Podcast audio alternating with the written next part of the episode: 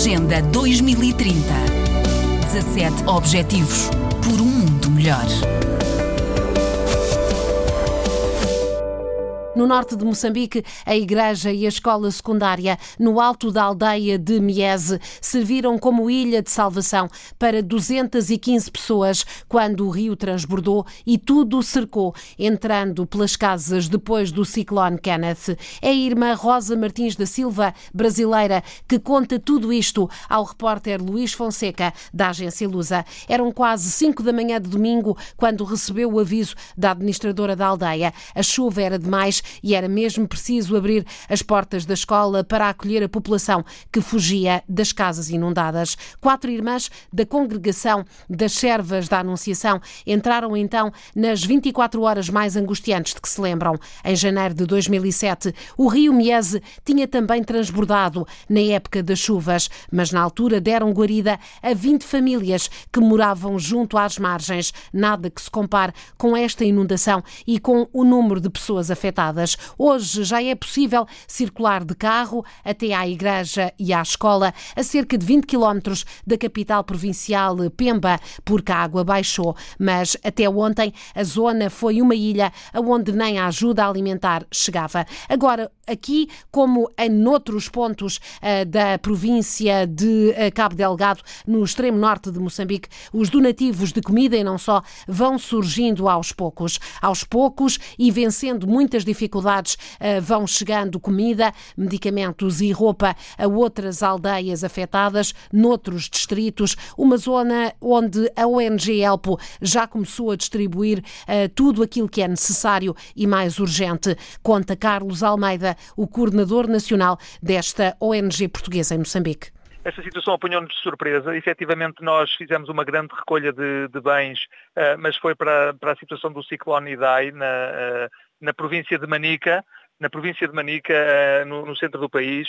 Uh, neste momento nós fomos apanhados de surpresa uh, e efetivamente tivemos que prestar apoio aqui na comunidade de Silva Macua, que é uma comunidade onde a ELP tem uma forte implantação, já construiu os edifícios da escolinha comunitária e, e, construiu três salas de aula da escola primária e tivemos notícia de 18 famílias que tinham ficado sem as suas casas, sem todos os seus, sem todos os seus bens. E por isso esta manhã deslocámos estes 80 quilómetros até Silva Macua para fazer uma entrega de, de bens alimentares uh, para, para estas 18 famílias. E qual é a situação no terreno, Carlos? Como, como disse, a ELPO uh, tem grande implantação, sobretudo na província de Cabo Delgado, tinha decidido uh, desviar um bocadinho da, da, daquele que é o seu terreno por excelência no norte de Moçambique para apoiar as vítimas do IDAI e, como disse, foram surpreendidos pelas necessidades criadas por este novo ciclone.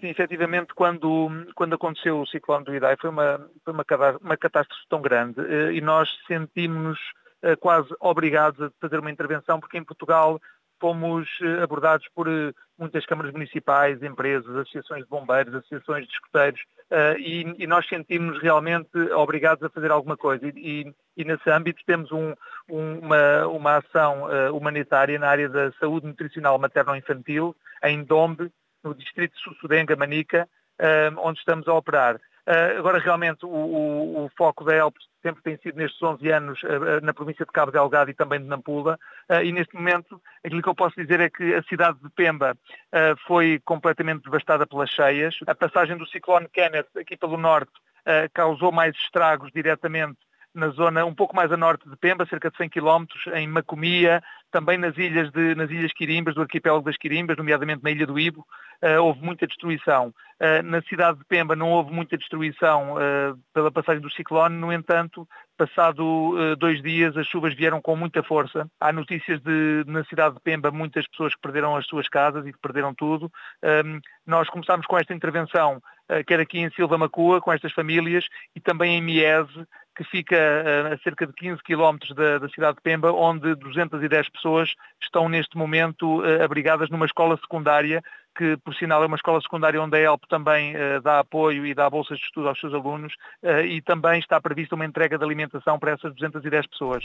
Carlos Almeida, o coordenador nacional da ELP, uma organização não governamental portuguesa instalada há vários anos em Moçambique, relatos de quem está lá no terreno em Pemba, mas também em várias aldeias dos distritos de Cabo Delgado.